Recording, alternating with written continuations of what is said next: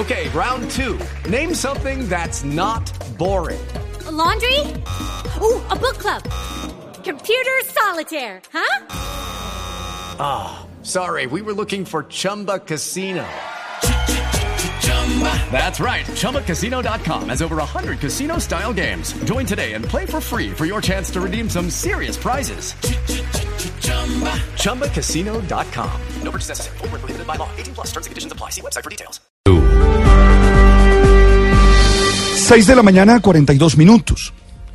La acción del Papa Francisco frente al tema de la pedofilia en Chile deja claro cuál es la posición de la Iglesia en estos vergonzosos y horribles casos. Con un delito y un pecado de estos no se puede negociar de ninguna manera.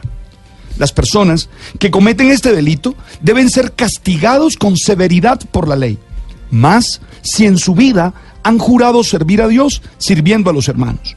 Con estos casos no se puede tener ningún tipo de clemencia, porque hieren a los más débiles, a los más frágiles, que son nuestros niños.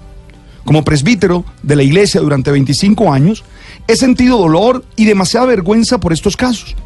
He conocido todo tipo de pecados en mi vida de confesor, pero nunca he conocido directamente casos como estos, porque realmente hieren y realmente no nos permiten entender la misericordia, no nos permiten entender nada. Porque, insisto, estos casos crucifican de nuevo a Jesucristo en lo más indefensos.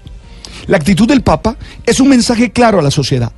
Se reconoce el pecado, el delito, y se afirma con claridad que no se tiene ningún tipo de intención de encubrir esta barbaridad. El Papa Francisco ha dicho, no hay absolutamente lugar en el ministerio para los que abusan de los menores. Las familias deben saber que la iglesia no escatima esfuerzo alguno para proteger a sus hijos y tienen el derecho de dirigirse a ella con plena confianza, porque es su casa segura.